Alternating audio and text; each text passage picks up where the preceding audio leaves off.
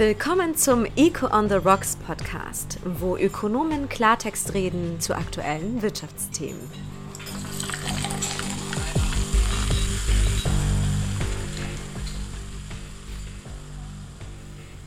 Guten Abend zu Echo on the Rocks. Heute in einer Zusammensetzung, die wir, glaube ich, das letzte Mal vor über ein Jahr hatten. Meine Person Michael Gramm, Chefökonom Deloitte und mit mir die beiden Peter. Zum einen Peter Fischer, Chefökonom NZZ. Guten, Guten Abend, Abend, Peter. Und natürlich Peter Grünfelder, Direktor Avenir natürlich auch Ökonom. Ich grüße dich ebenfalls. Danke, Michael. Danke für die Einladung. So, unser Thema heute ist ja der staatliche Fußabdruck und darunter versteht man ja so die Auswirkungen, die ein Staat durch seine Politik, Gesetzgebung, durch sein Handeln, seine Existenz hat. Wir fokussieren uns auf die ökonomische Sicht. Die öffentlichen Ausgaben stehen da besonders oft im Fokus. Und ein hoher staatlicher Fußabdruck, insbesondere bei den Verwaltungskosten, kann ja sehr häufig ein Indikator auch sein für ineffiziente Entscheidungen der Regierung, der Verwaltung. Aber dazu gibt es natürlich sehr unterschiedliche Meinungen, je nach politischer Ausrichtung auch. Aber wichtig ist ja schon, dass man mit konkreten Daten argumentiert. Und es gibt hier unterschiedliche Messgrößen, die man heranziehen kann. Die Fiskalquote zum Beispiel oder die Staatsquote, die Anzahl Mitarbeiter im öffentlichen Sektor oder auch die Verwaltungsausgaben pro Kopf. Was glaubt denn ihr pro Kopfausgaben auf Kantonsebene? Wer ist denn hier Spitzenreiter im eher vielleicht negativen Sinn und wer ist denn hier so der sparsame letzte Platz? Man kann es leicht erraten beim Spitzenplatz, würde ich sagen. Ja, ich würde davon ausgehen, äh, aufs Risiko hin, da, äh, Risiko hin, dass wir jetzt unsere Romans äh, ein bisschen säuerlich machen, dass eher die welschen Kantone wahrscheinlich zu den Spitzenreiter pro Kopfausgaben gehören, während Deutschschweiz Kantone Raum Ostschweiz oder auch Aargau wahrscheinlich eher zu den positiven Spitzenreiter gehören, dass sie eher weniger Steuergeld äh, äh, ausgeben für die Verwaltung.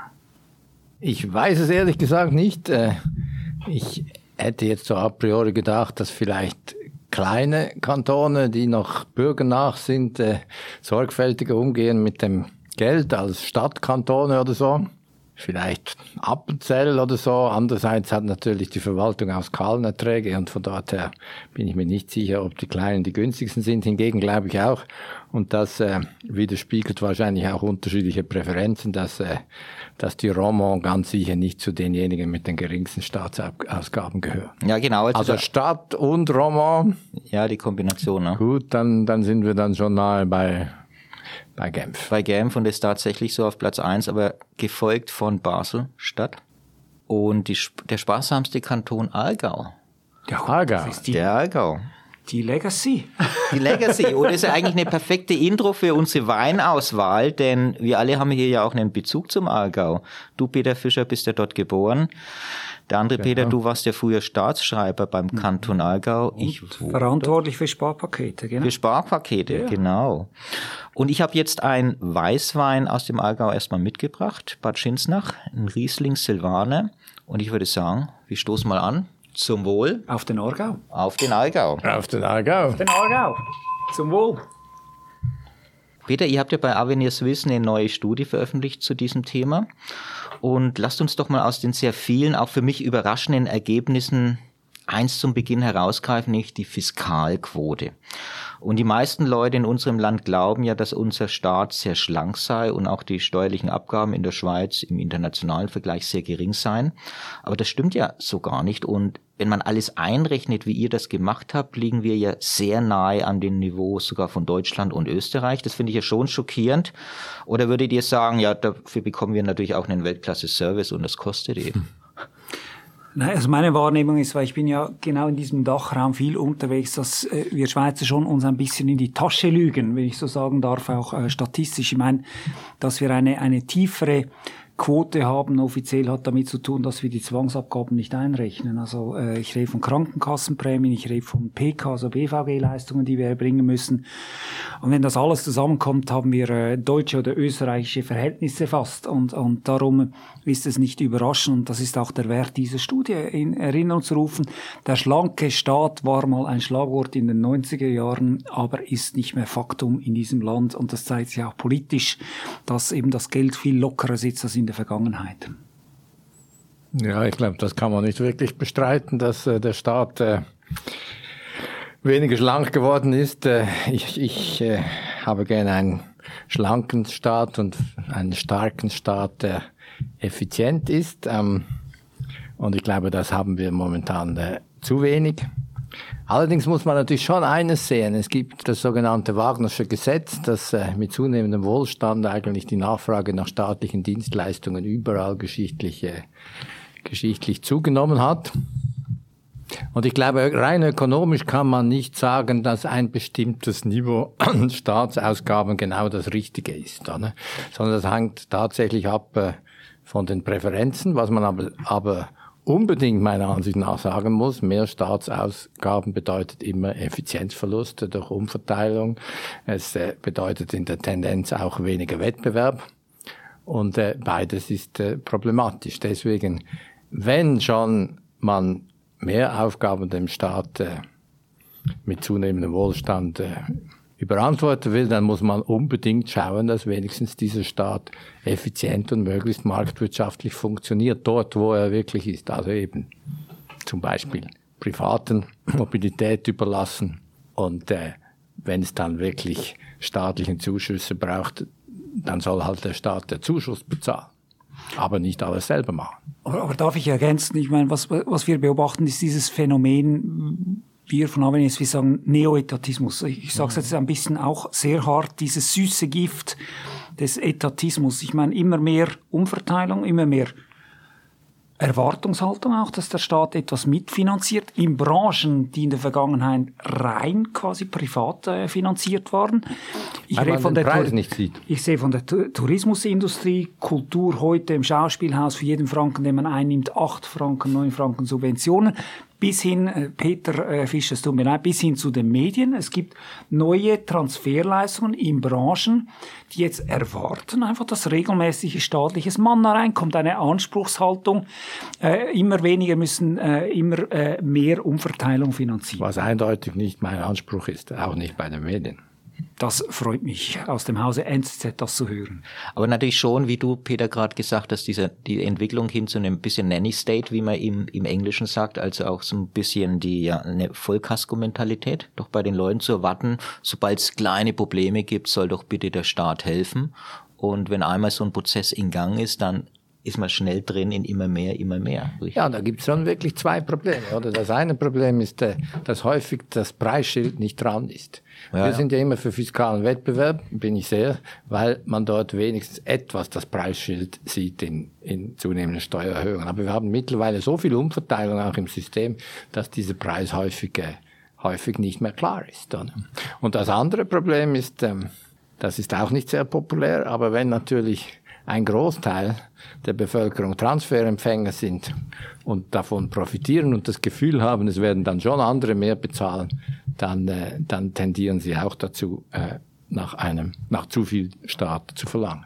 Also ich möchte nicht emotional werden, aber ich äh, ein bisschen ein, einfach eine, eine, eine gewisse emotionale äh, Ärger ist schon, äh, wir erleben das seit der, seit der Pandemie, aber es nimmt zu, dieses Schumpetersche äh, äh, äh, Gesetz quasi der schöpferischen Zerstörung, dass auch wenn was existiert, ein Unternehmen, dass es auch wieder niedergehen kann, also Konkurs gehen kann, das wird immer mehr außer Kraft gesetzt. Ich rede jetzt nicht äh, vom äh, All, äh, Fall in allen Munde von der CS, aber überall, wo was schief läuft, auch ökonomisch schief läuft, soll der Staat einspringen und das darf nicht sein. Da werden Marktgesetzmäßigkeiten außer Kraft gesetzt.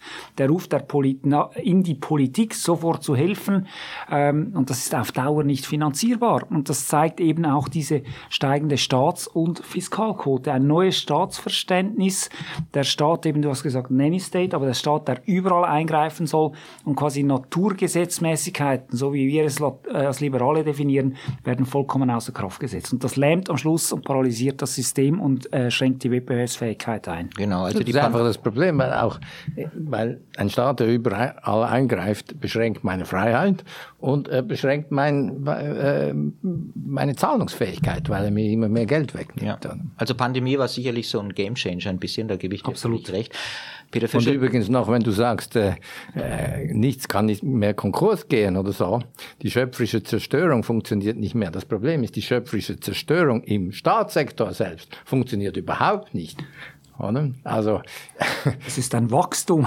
wir, wir haben, der, wenn wir die Beschäftigung im Staatssektor anschauen, beispielsweise, dann sehen wir dort, jede zusätzliche Aufgabe erfordert zusätzliches Personal und alte Aufgaben und altes Personal wird nicht abgebaut. Genau, und Beschäftigung ist das richtige Stichwort.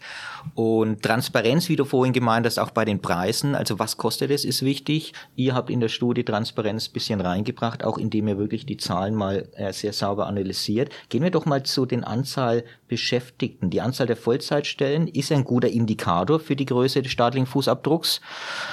Und ja, in dem äußerst dezentral organisierten Staatswesen wie der Schweiz beschäftigen die Kantons- und Gemeindeverwaltung rund siebenmal so viele Vollzeitangestellte wie die Bundesverwaltung. Ich finde, das ist nachvollziehbar in dem politischen System. Gemessen in Vollzeitäquivalenten sind die Gemeinden und Kantone in den letzten Jahren auch stärker als der Bund gewachsen. Aber die Verwaltungsausgaben, also in Franken, wuchsen doch beim Bund steiger als bei den Gemeinden. Und einer der Gründe ist ja, dass der Bund auch relativ mehr hochbezahlte Akademiker einstellt. Und auch die Beschäftigung in der öffentlichen Verwaltung in der Schweiz ist auch deutlich stärker gestiegen als im Ausland. Und es gibt noch, ich meine, du, Peter, hast ja ein paar harte Fakten noch hier, was die Wachstumszahlen angeht im Vergleich zur Privatwirtschaft. Also ich meine, die schiere absolute Zahl ist, ist wirklich erschreckend. Äh, es ist fast ein Viertel aller äh, Arbeitnehmenden, aller Arbeitskräfte in diesem Land sind öffentlich beschäftigt. Also wir reden von 23 Prozent, wir reden von 950.000 Beschäftigten hierzulande, die im öffentlichen Sektor ihr Einkommen finden. Das ist das eine. Aber wenn wir jetzt das dynamisch anschauen, ich meine, der schnellst wachsende Sektor bezüglich neuer Arbeitsverhältnisse ist der öffentliche Sektor. Auch am, im Wirtschaftszentrum der Schweiz, Zürich, wächst der öffentliche schnell, äh, Sektor schneller als die Privatwirtschaft. Wir reden zugleich von einem Fachkräftemangel. Also der öffentliche Sektor saugt ab Talente, zahlt auch am Schluss bessere Löhne. Und da gibt es dieses ökonomische Naturgesetz. Je mehr Leute in der öffentlichen Verwaltung beschäftigt sind, desto mehr Regulierung. Also es läuft fast alles in die falsche Richtung und man ist politisch nicht gewillt, von links bis rechts dieser Entwicklung Einhalt zu gebieten. Und, und das ist eine, eine äh, aus, aus ökonomischer Sicht eine brandgefährliche Entwicklung und da müssen wir wirklich Gegensteuer geben. Aber es wird doch auch, muss man fairerweise sagen, im Staatswesen wird auch vieles komplexer, umfangreicher wenn ich sehe, wie oft äh, unsere Politiker nach Brüssel reisen etc. Also rechtfertigt das nicht einen gewissen Mehraufwand und mehr Personal? Nein, was, was ich eben, ich habe mehrere Sparpakete, als ich noch im öffentlichen Sektor beschäftigt war, äh, äh, mehrere Sparpakete verantwortet und es gibt gewisse Staatsausgaben, die werden gar nicht mehr nachgefragt. Aber die Stellen werden vorgeschrieben, also sie werden sogar aufgestockt.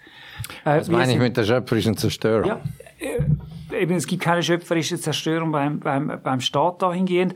Oder äh, wir sehen jetzt auch eben diese, diese Wettbewerbsvorteile der Staatschaft mit, mit Steuersubstrat. Ich meine, was, was äh, Steuergeld, was, was sehen wir? Wir haben im Moment eine, eine Teuerung von knapp über zwei Prozent. Aber zum Beispiel Kanton Zürich, ich meine, Spitzenreiter gibt seinem Personal dreieinhalb Prozent Teuerungsausgleich. Also es ist eigentlich, eigentlich kein Teuerungsausgleich. Das ist eine Prämie, um attraktiver zu sein als die Privatwirtschaft oder Händeringen nach, nach Personal äh, schaut. Und das heißt, der Staat unterminiert mit seinem unbändigen Personalwachstum letztlich auch die, die Wettbewerbsfähigkeit des Privatsektors, der eigentlich finanzieren sollte wieder den öffentlichen Sektor. Also ein Brain Drain hin zum Staat, oder? Gut, du hast die, die äh höhere Qualifikation beim Bund angesprochen, äh, wenn ich da noch um ein bisschen Kontroverse reinzubringen. Akademiker, also keinen akademischen Inhalt. Ich will einen schlanken, aber starken und effizienten Staat, oder? Und von dort her habe ich nichts dagegen, wenn für wirklich komplexe Aufgaben beim Bund auch gut qualifizierte Leute angestellt werden aber nicht zu viele. Das große Problem, was ich sehe übrigens im Staatssektor, ist eher äh, das Bomolsche Gesetz, dass wir immer mehr äh, Angestellte haben mit sehr tiefer Produktivität. Und, mhm. und die auch eher tief qualifiziert sind. Das ist das eine. Und das andere finde ich schon, also das ist etwas verloren gegangen, vielleicht außer irgendwie bei, bei den absoluten Top-Jobs oder so. Wenn ich beim Staat angestellt bin, dann genieße ich eine außerordentliche Anstellungssicherheit und meistens auch zahlreiche Zusatzleistungen. Und das ist meiner Ansicht nach ein Grund, dass ich eher weniger entlöhnt werde als in der so Privatwirtschaft. Ja früher, so war es ja früher. Und was wir heute sehen, ist, dass im Durchschnitt und übrigens nicht die reichsten und, und höchstqualifizierten, sondern eher sogar also auf mittleren bis unteren Ebenen der Bund im Durchschnitt 12 Prozent besser bezahlt als die Privatwirtschaft. Und das geht meiner Ansicht nach nun ja. überhaupt nicht mehr auf. Ich finde die hohen Löhne im Staatssektor ja nicht nur zur Spannung, finde ich, auf dem Arbeitsmarkt, sondern verzerren eigentlich auch Bildungsentscheidungen. Ne? Wir drei sind ja alles Väter. Alle Kinder von uns stehen ja noch nicht im Berufsleben, also haben noch ein bisschen Zeit vor sich. Was soll man denn als Eltern seinen jüngeren Kindern empfehlen? Also wenn ich mir nur die Fakten und die Aussichten ansehe, gibt es doch eigentlich nur eine Empfehlung, oder? Wenn du groß bist, geh zum Start. Krisensicher, also flexibles Arbeitsumfeld, gutes Gehalt. ich, war ja das, ich, war in, ich war in Russland tätig und das ist wirklich, war das. Jetzt brauche ich da mehr Wein. Das war auf diese Frage sehr gut sichtbar, als es in Russland aufwärts ging und es gab äh, eine Zeit, was wirklich aufwärts ging, wollten alle guten Leute im Privatsektor und sich als unternehmerisch engagieren. Dann kam Putin und hat langsam die Schraube angedreht und plötzlich änderte das. Und die guten Leute gingen zum Staat. Da wusste ich, jetzt geht's nicht mehr gut. Brasilien übrigens, wenn man die letzten 30 Jahre zurückschaut, ähnliche Entwicklung. Ja. Also was wirst du mal deinen Kindern empfehlen? Also ich hoffe, dass, dass unser großartiger Sohn äh, vor allem politisch kritisch wird. Und das heißt, er wird höchstwahrscheinlich liberal und äh, am Schluss weiß, dass das Geld man zuerst verdient werden muss, bevor man es ausgibt. Und dahingehend gehe ich doch davon aus, wenn er beim Staat arbeitet, dass er kritisch gegenüber dem Staat ist, aber dass er möglicherweise auch eines Tages in einem Think Tank arbeitet und vor allem dann auch den Staat kritisch beäugt. Ist doch gut. Also mein, meine Söhne hoffe ich werden selbstständig, finde ich auch eine sehr gute. Meine Töchter sind noch etwas jung, aber kreativ und deswegen bin ich optimistisch, dass die selbstständig und unternehmerisch werden. Vielleicht wird mein Sohn auch Aargauer Winzer. Ah, ja, das wäre doch was. Das wäre doch was. Das sind wir jetzt nämlich beim zweiten Wein. Allerdings jetzt haben wir ja genug äh, uns beschwert und so weiter, bevor wir gleich mal über die Lösungsmöglichkeiten sprechen. Zweiter Wein. Peter Fischer, du hast einen mitgebracht. Der ist tatsächlich aus der Romandie und ist ein, ein Pinot Blanc, ein Pinot Blanc aus jetzt wage ich es kaum zu sagen, aus Genf. Aus Genf sogar. Und kein Staatswein. Kein Staatswein. Zum Wohl. In dem Sinne, zum Wohl. Zum Wohl. Zum Wohl. Zum Wohl. Den Staatswein habe ich aber schon beim letzten Mal mitgebracht, da ja, hatte genau. ich jetzt keinen mehr. Genau, Na, wir haben ja häufig den Staat immer als Thema, also so gesehen nicht überraschend. Wie können wir denn jetzt den staatlichen Aargau ist ein bisschen spritziger. Ist spritziger, ja, habe ich ja, mhm. mir auch gerade gedacht. Also, vielleicht kein Zufall. Wie können wir jetzt denn den staatlichen Fußabdruck reduzieren? Ich meine, Digitalisierung ist etwas, wo, wo häufig natürlich gesprochen wird, wo viel Potenzial auch noch da ist. Peter, ja, das ist auch so ein Lieblingsthema von dir. Was hast du noch so für Vorschläge? Wir müssen diese, dieses dieses Verständnis Digitalisierung, wie es funktioniert im Privatsektor, das sage ich permanent, wenn ich mit der Politik zusammen bin, ihr müsst das anwenden. Aber was im Moment passiert beim Staat, wenn er digitalisiert, er macht Digitalisierungsprojekte und, und ist quasi wie ein Add-on, eine Ergänzung zum analogen Prozess. Es ist nicht eine Ersetzung des analogen Prozesses. Das ist am Schluss wie so alles teurer. Und sie stellen noch entsprechend auch Projektleiter an, äh, nicht äh, auf Projektbasis, sondern äh, mit äh, unbegrenzten nachher quasi Arbeitsverhältnissen, unlimitierten Arbeitsverhältnissen. Das, das wenn wenig, digitalisieren externe muss, Berater. Ja, ja teure externe Berater auch von Zu wenig meine ich, zu ah, wenig, wenig. habe ich gesagt, weil ja. wir sind nur temporär dabei. Nein, aber eben, wenn man digitalisiert, dann wirklich konsequent das auch äh, ablösen, äh, die analogen Prozesse. Das ist das, was nicht passiert. Das ist das eine. Das zweite, was ich glaube, die, beher die bestehenden Instrumente konsequenter anwenden. Es gibt Bestrebungen auf Bundesebene, Schuldenbremse auf, aufzuweichen. Das darf schlichtweg nicht sein. Äh, die muss man eher verschärfen. Und das Zweite, was ich glaube, was erfolgreich ist in, in gewissen Kantonen, ähm, das Finanzreferendum. Also wir Schweizer, Schweizerinnen sind neu beim Portemonnaie gebaut und der Bund kennt kein Finanzreferendum.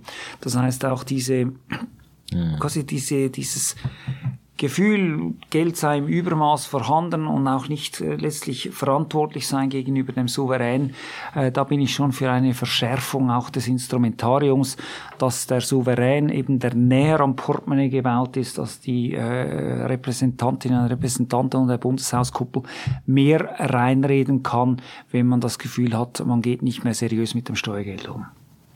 Peter? Tja, also einerseits, wenn wir sehen, in welchen Sektoren die Staatsausgaben groß sind und, und äh, wachsen, dann denke ich beispielsweise an Gesundheit, dann denke ich an den Energiesektor, auch etwas an die Mobilität, der öffentliche Verkehr und übrigens an die Landwirtschaft.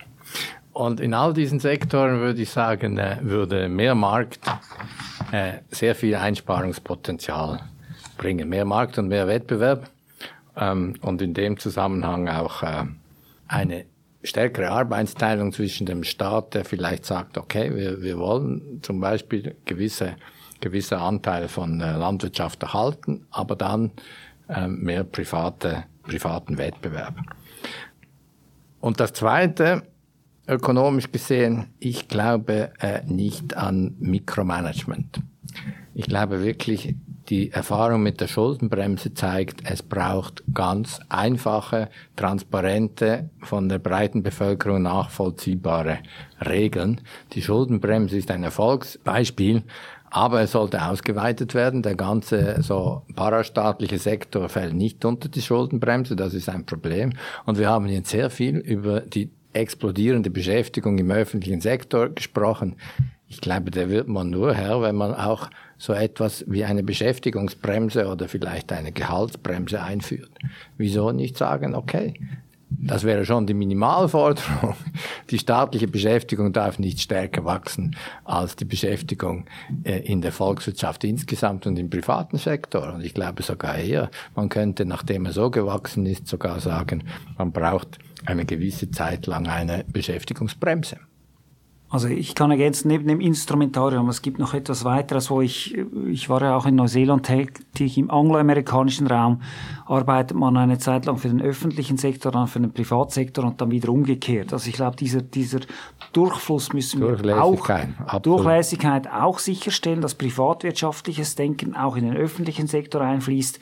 Das kann man nicht alleine der Milizpolitik überlassen, quasi nicht, wenn man fertig ist mit dem Studium oder mit der Berufslehre, sagt, man geht in den öffentlichen Dienst Dienst oder man geht in den Privatsektor. Also das einerseits äh, äh, eben diese Transfer, Wissenstransfer sicherstellen.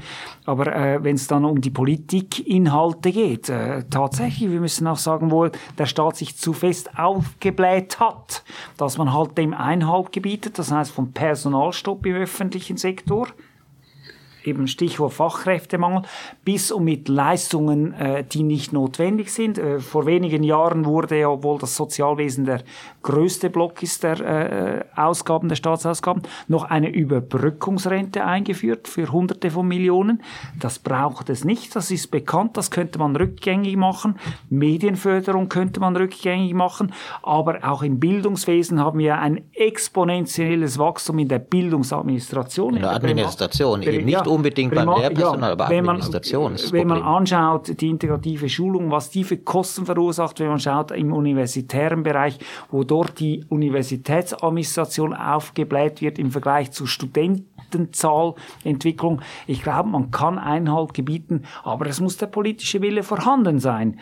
Ähm, und, und das müssen wir vermehrt durchsetzen, eben indem wir eben Daten wie dies jetzt in der neuesten Studie, auch wie der NZZ regelmäßig berichtet, äh, vermehrt in die aber, Erinnerung rufen, die öffentliche Diskussion. Aber leider ist die Erfahrung, mindestens meine, meine Interpretation der Erfahrung ist, der politische Wille ist institutionell nicht vorhanden, wenn er nicht mit Regeln erzwungen wird. Ja gut, aber am Schluss muss der Steuerzahler und die Steuerzahlerin das berappen. Und äh, wir sagen immer, in jedem Tali ein Spitali. Es ist allgemein bekannt, dass das Gesundheitswesen auch so teuer ist, weil wir zu viele äh, hohe Spitaldichte haben, die nicht spezialisiert sind. Also auch die Behandlungsqualität nachher für die Patienten ist, ist äh, zum Teil nicht gegeben.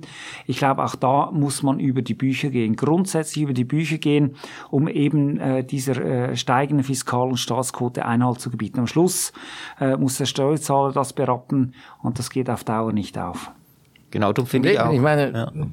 nicht alles, was der Staat macht, ist schlecht. Nee, nee, Wir brauchen durchaus einen, einen Staat, der effizient und, und stark ist. Aber Kosten müssen transparent sein. Das, glaube ich, wirklich ist ein, ein zentraler Punkt. Und, äh, und dann, äh, nochmals, braucht es Regeln, die diesen irgendwo binden. Und, und äh, wir sprechen jetzt schon seit Jahren über Deregulierung, wenn ich noch darauf kommen darf, äh, kurz darauf kommen darf. der Bundesrat hat sich mit Händen und Füßen gegen alle Vorschläge, wie zum Beispiel One-in, One-out äh, oder äh, eine effiziente Regulierungsbremse äh, gewährt. Und ich glaube, es geht halt nicht anders. Wir brauchen tatsächlich so etwas wie Sunset-Klauseln, das heißt, dass irgendwelche äh, Gesetze einmal auch auslaufen, wenn sie überholt sind, dass es einen Zwang gibt, äh, wenn wir regulieren, dass wir auch irgendwo etwas finden, was wir auflösen können an Regulierung und so weiter. Und ja, das ist klar. Die Bürokratie wehrt sich dagegen, weil das immer verbunden ist mit einem Verlust an, an Macht, an Aufgaben etc. Und wenn man schon wächst, dann will man sich ja seine Aufgaben schaffen. Ich glaube, wir brauchen da institutionelle Regeln. Fiskalreferendum ist sicher eine Möglichkeit. Ähm, und wir sollten das ernster nehmen, als wir das derzeit tun. Sonst kommt es zu teuer. Also eine, eine Hauptaussage, eine Konklusion aus meiner Sicht. Wir müssen sicherstellen, dass der Staat auch als Arbeitgeber nicht mehr weiter konkurrenziert den Privatsektor. Am Schluss ist der Privatsektor, der Wertschöpfung generiert in diesem Land. Und Wertschöpfung generiert heißt Wohlstand schaffen und dieser Wohlstand hält das Land zusammen. Das heißt, je größer der Staat ist, ist das sicher die falsche Richtung. Da müssen wir dagegen halten. Und ich finde, es braucht auch eine, ja, einen fundierten gesellschaftlichen Diskurs, welche Aufgaben der Staat letzten Endes wirklich wahrnehmen sollen. Und welche nicht. Und ich glaube, vielen ist noch gar nicht so bewusst oder immer noch nicht bewusst, dass die Bürokratie auch eben die Kehrseite der gelebten und geforderten Vollkasko-Mentalität ist, was wir vorhin schon mal kurz erwähnt haben. Und selbst wenn dann staatliche Maßnahmen und Eingriffe mehrheitlich gewünscht sind, sollte man die, finde ich, doch äh, minimal nur ausgestalten. Und dafür gibt es ja einige gute Beispiele. Also ich glaube auch wettbewerbliche Mechanismen, wie ihr gesagt habt, unbedingt erhalten oder noch versteigen in dem Sinn. Eine interessante Sache ist, wenn ich das noch erwähnen darf, um auch etwas zu provozieren. Ich habe in, äh, in Schweden mal gearbeitet und Schweden ist wirklich nicht das Land, äh, das jetzt äh, bekannt ist für einen schlanken Staat. Aber die hatten in den 90er Jahren eine echte Wirtschaftskrise, unter anderem, weil sie viel zu viel vom Staat verlangten. Sie sind immer noch nicht ein Land mit einem schlanken Staat, aber sie haben gelernt, dass sie ihren Staat, wenn sie ihn schon nicht so schlank halten wollen, wenigstens effizient und wettbewerbsorientiert, marktwirtschaftlich, wo immer möglich halten müssen. Und in dem Sinn, nicht in allem, aber in dem Sinn könnte man vielleicht durchaus von der schwedischen Verwaltung etwas lernen. Gut, aber ich befürchte, wir brauchen dann erst eine große Krise, bis wir das lernen, oder? So wie in Schweden. Ich bin kein Freund von großen Krisen, sondern von äh, Einsicht äh, und Gesprächen bei solchen Vor den Krisen, genau. Lasst uns nochmals anstoßen zum Wohl. Und an all unsere Zuhörerinnen und Zuhörer vielen Dank, dass Sie dabei waren. Bis zum nächsten Mal. Und dann zum Thema übrigens künstliche Intelligenz. In dem Sinne. Danke. Ich nehme wieder den Orgauer. Genau. Staatskritisch. zum Wohl. Zum Wohl. Zum Wohl. Danke. Zum Wohl. Zum Wohl.